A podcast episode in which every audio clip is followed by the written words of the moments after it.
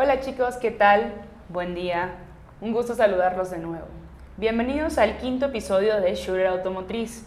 Seguimos innovando, seguimos trayendo contenido de calidad para ustedes. Mi nombre es Nicole Castillo, consultora de negocios y tecnología en la empresa Total Dealer. Hoy tenemos un invitado muy especial y muy interesante. Hoy tenemos a uno de los dueños de Total Dealer. Él nos va a contar un poco sobre qué es Total Dealer y cómo llegó Total Dealer a México. Él es Mauro Patitucci. Bienvenido Mauro, ¿cómo estás? Gracias Nicole. Bien, bien, gracias. Qué bueno, me alegro mucho Mauro. Pues nada, vamos a... Cuéntame cómo es que Total Dealer viene a México o de dónde es originario Total Dealer. Uh, bueno, Total Dealer nace en Brasil, ¿no? En los años, eh, finales de los años 80, ¿no? Uh, como uh, un, un, software, ¿no? Un DMS para atender la industria automotriz, ¿no? Los concesionarios allá en Brasil.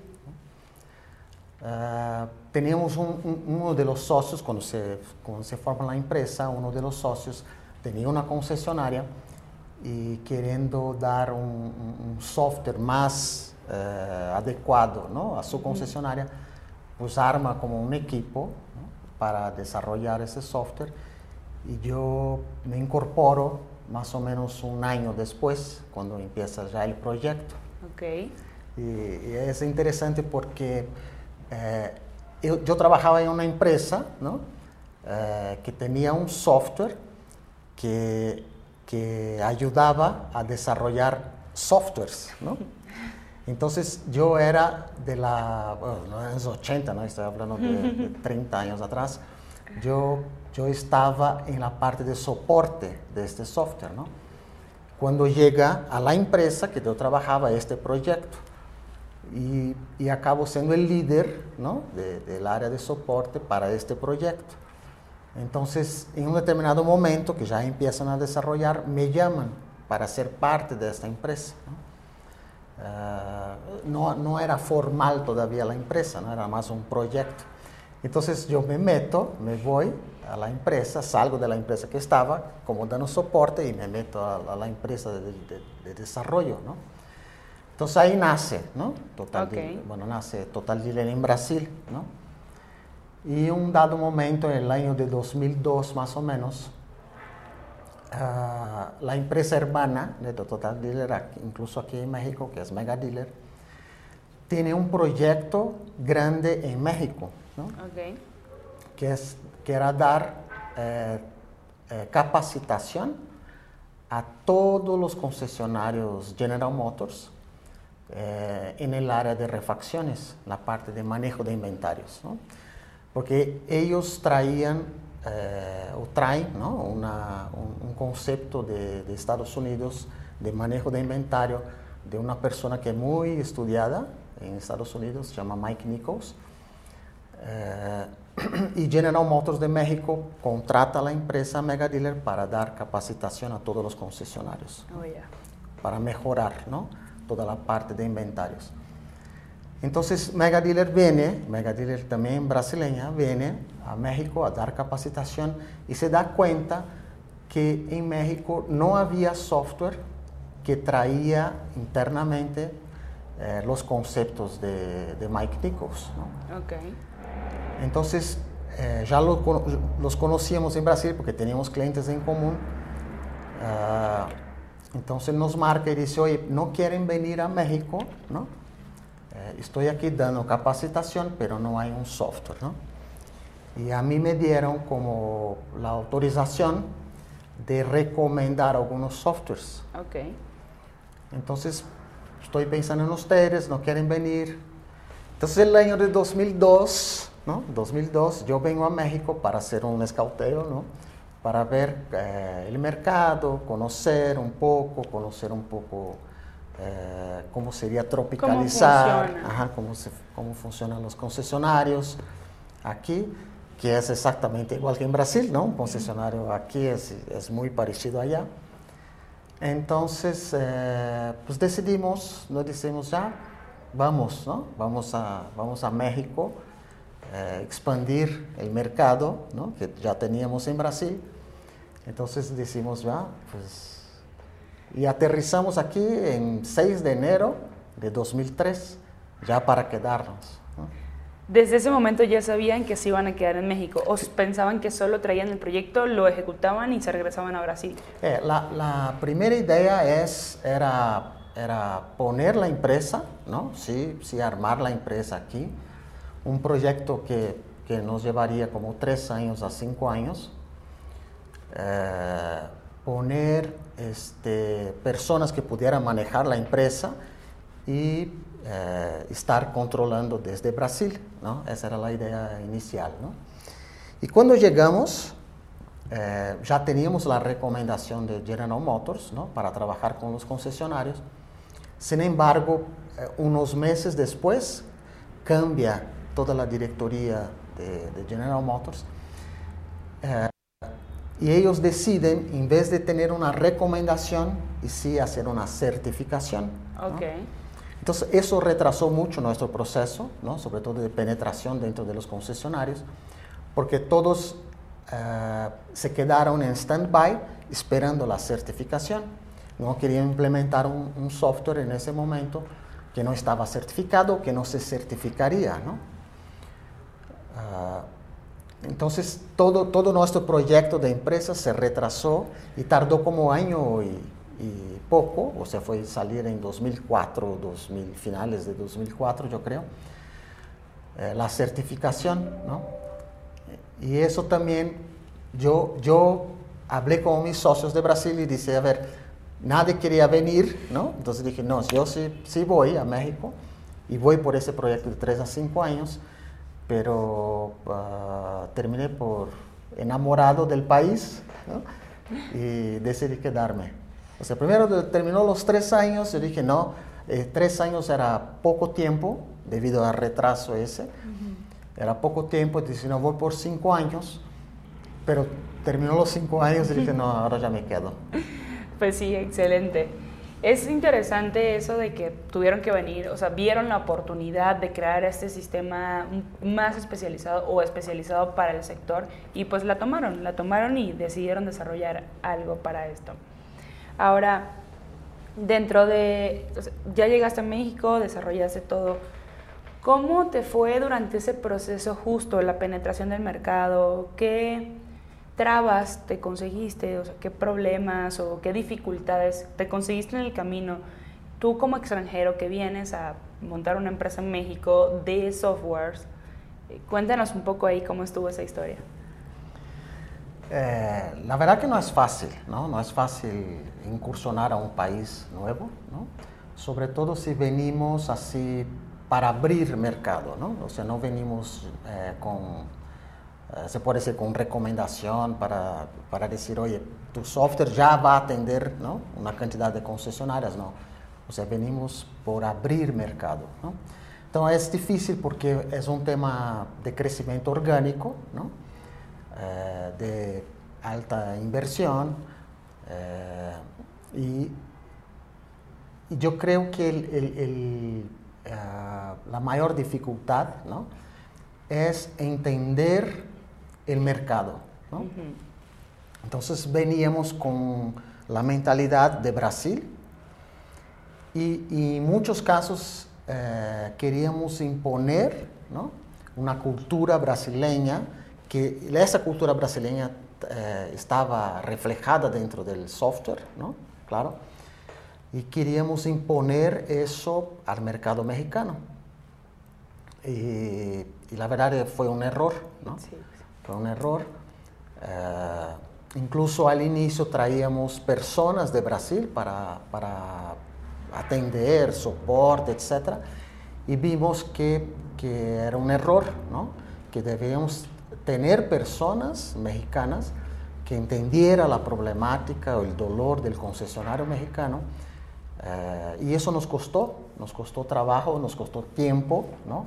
en, en tropicalizar el sistema para el mercado mexicano. Yo creo que fue una de las mayores dificultades. Así, y ese crecimiento orgánico, ¿no? Que era una, dos, tres. O sea, ese proyecto de, de, de General Motors que, que, se retrasó, con eso fuimos a tocar puertas en otras marcas, ¿no? En otros concesionarios. Entonces me acuerdo que eh, finales del año de 2002, ¿no? O sea, llegamos en enero y al finales del año teníamos como cinco clientes nada más, ¿no? De, otras marcas, ¿no? Eh, entonces ese crecimiento orgánico también es muy difícil, ¿no? Sí, de hecho, este, conociendo un poco del tema, eh, me he dado cuenta que el que una concesionaria o una marca nueva o vieja utilice un software va mucho por recomendación, va mucho porque lo usó este, mi amigo, el que tiene una concesionaria y está usando el software o el DMS de Total Dealer. Entonces sí, sí el crecimiento es muy diferente a cualquier otro tipo de producto o a cualquier otro tipo de software. Este, cuéntanos un poco de cómo fue tu primera experiencia con, tu, primer cliente, ¿no? De cómo, cómo pudiste lograr convencerlo de que necesitaba eso que tú le estabas ofreciendo. Eh, fue, eh, es, una, es una buena historia. Teníamos, bueno, ya estábamos establecidos, eh, pasamos como cuatro o cinco meses dentro de un concesionario para hacer esa tropicalización. Y el primer cliente salió, era una Volvo de Puebla, de la ciudad de Puebla. Ellos, haz de cuenta que estaban abriendo la, era nueva, la concesionaria, y los equipos que, que, compraron para, para, el concesionario eran equipos más modernos, o sea, de última generación que estaba disponible en ese momento en el mercado. Entonces, cuando ellos empiezan a buscar softwares en el mercado, nosotros no, todavía, bueno, no, no éramos conocidos, nada. Entonces ellos empezaron a buscar software en el mercado. Eh, los softwares no se adaptaban al equipo. O sea, ellos tenían que bajar ¿no? de equipo para poder este, que entrara el software. ¿no? Entonces fue cuando mi socio, ¿no? que es Elton, Elton Nigri, él eh, encuentra esa oportunidad, o sea, encuentra el dueño de la, de la, Volvo y él dice, no, pues nosotros sí, nuestro software sí puede, ¿no? Con tu equipo, ¿no? Eh, y ahí e, ese, ese, eh, ese concesionario Volvo como que apostó en nosotros, dije, va, ¿no? entonces ustedes van a ser elegidos, ¿no? Entonces fue acabó siendo el primero concesionario en México. Excelente, pues sí. Este, a veces esas pequeñas oportunidades son los que nos dan la posibilidad de continuar, dar un paso adelante y tener un plus a diferencia de otros. Sí, es correcto. Mauro, otra cosa, se me pasó a preguntarte igual al inicio. En estas entrevistas siempre tenemos personas que estudiaron una cosa pero ejercen otra. Platícanos un poco este, qué formación académica tienes, qué estudiaste o qué te gusta, qué haces hoy día. Ajá. Yo, yo me formé ¿no? en la universidad en ingeniería electrónica. ¿no? Eh, ya ve que dentro de la ingeniería pues hay algunas ramas, ¿no? Yo me fui por electrónica digital. Okay.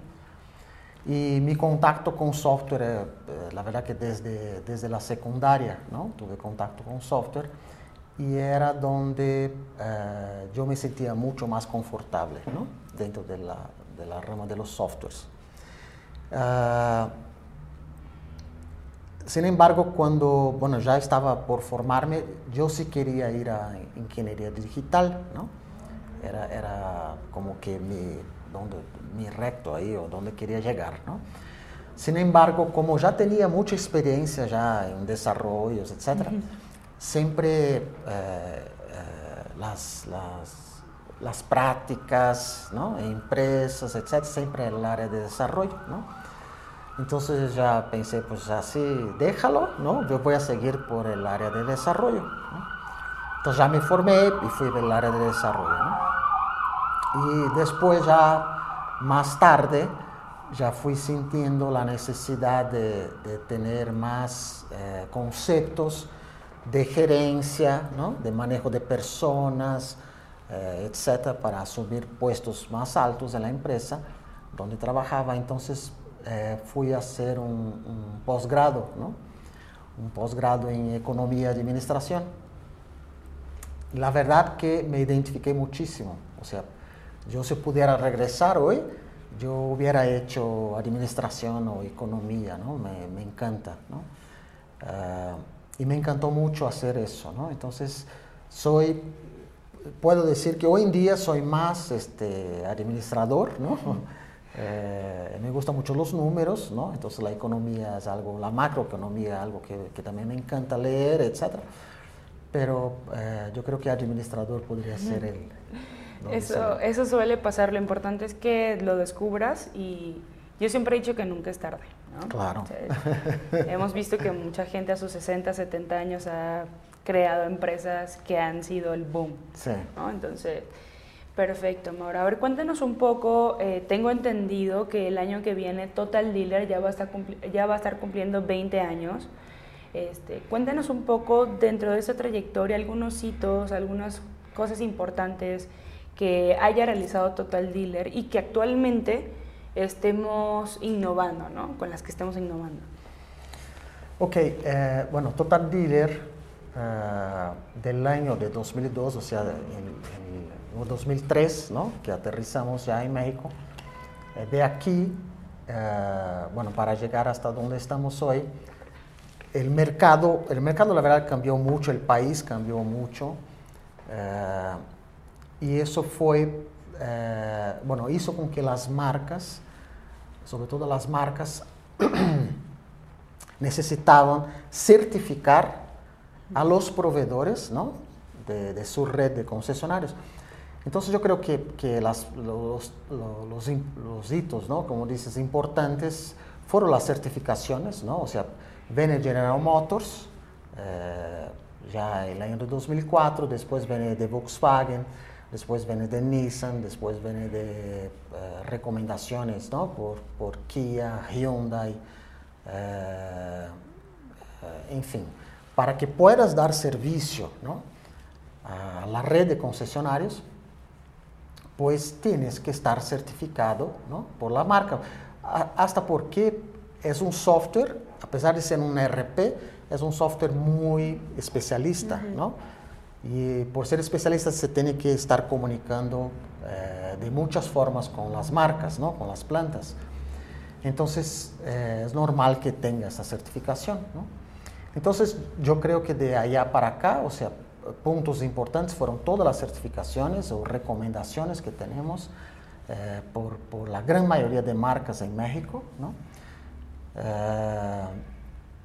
Y hubo, hubo, hubo también la parte de tecnología, ¿no? O sea, son, son 20 años, eh, tienes que marcar crecimiento ¿no? tecnológico, porque aún más ahorita que es una revolución, ¿no? Estamos en la parte de escaleras que dicen, ¿no? Tecnológica, estamos ya en- todavía en, ¿no? No, no estamos en patamares, ¿no? Estables, estamos en revolución. Entonces, eh, el año, ya por el año de 2014 más o menos, eh, tomamos aquí la decisión de, de separarnos la parte de desarrollo de Brasil, porque al inicio teníamos un equipo en Brasil que desarrollaba eh, para México, ¿no? Ok. Había un equipo allá eh, dedicado a las cosas de México, ¿no? Y veíamos que no era tan eficiente. Entonces decidimos traer todo el equipo para, para México, ¿no? Y, ya en, algún punto incluso separarnos de Brasil para, para que Brasil tuviera, Brasil es un país también muy complicado, sobre todo la parte de tributos, ¿no? impuestos, etc. Entonces Brasil ocupaba mucho los recursos de desarrollo para Brasil. Entonces decimos, no, si queremos avanzar en cosas nuevas, en, en, en cosas propias de México, entonces debemos separar, ¿no? Entonces yo creo que un, un, un tiempo importante en Total Dealer fue cuando se decide separar totalmente el desarrollo, ¿no? Ah, hicimos incursiones en países, ¿no? Eh, fuimos a Angola, eh, que era de habla portuguesa, entonces también eso nos facilitó. Fuimos a, fuimos a Chile, ¿no? llegamos a tener varios clientes en Chile. Eh, fuimos a Curazao, aquí en el Caribe, que, de hecho es, es, un, todavía es un, yo creo que es un mercado bueno, ¿no? Eh, inexplorado, ¿no? se puede decir. Pero no tuvimos tanto éxito, o no tuvimos éxito en esta, en esta incursión en otros países, porque sentíamos que el cliente tiene que ver la cara de la factura, como yo digo, ¿no? La que recibe todos los meses, ¿no? Entonces, cuando estás lejos del cliente, eh, siente que no está siendo atendido, etcétera, etcétera, ¿no? Que creo que esta pandemia hoy en día cambió mucho eso, ¿no? Hoy el cliente se puede sentir atendido sin que vea, ¿no? Tu cara. Ah, entonces yo creo que unos puntos importantes fue estas incursiones en países, ¿no? Ah, y últimamente yo creo que para la parte de tecnología que dices, eh, cuando decidimos también cambiar eh, toda la, la, parte interna del código del sistema, utilizábamos una herramienta que se llamaba Magic, que era de Israel, para desarrollar el software y decidimos pasarla toda a, C Sharp, ¿no? a .NET, para poder estar más en la vanguardia de las cosas nuevas. ¿no? Entonces, por ejemplo, con este cambio ya fue posible traer bases de datos, otras bases de datos, lo que aquí en México siempre se utilizó mucho, que es Microsoft SQL, eh, que nosotros no trabajábamos con ella, hoy en día ya trabajamos. Eh, entonces, ese salto tecnológico también fue, fue súper importante en Total Dealer. Sí, excelente. O sea, todo el trayecto que tienen es muy, es bastante extenso. Lo importante es que siempre se han mantenido un paso adelante, digamos. Es una empresa de tecnología que debe seguir avanzando en la tecnología y hoy más que nunca que sabemos que la tecnología va casi que día a día cambiando. Es correcto. Perfecto, Mauro. No sé si quieras agregar algo más. Este, sabemos que un DMS es un Dealer Management System, nosotros le decimos Dealer Management Software, este, especializado en nuestro caso es especialmente para el sector automotriz. Cuenta con todos los módulos para cubrir las necesidades de un proceso dentro de una concesionaria. No sé si quieras agregar algo sobre nuestro DMS Total Dealer. Este, adelante. No, fíjate que eh, es eso lo que comentas, o sea, es un, es un se comúnmente, ¿no? Se conoce como un RP, ¿no? Pero especializado, entonces se da el nombre de DMS, ¿no? Y es un monstruo, ¿no? La verdad, el, el DMS es un monstruo y, y, y, dentro de él hay, hay tantos módulos, ¿no?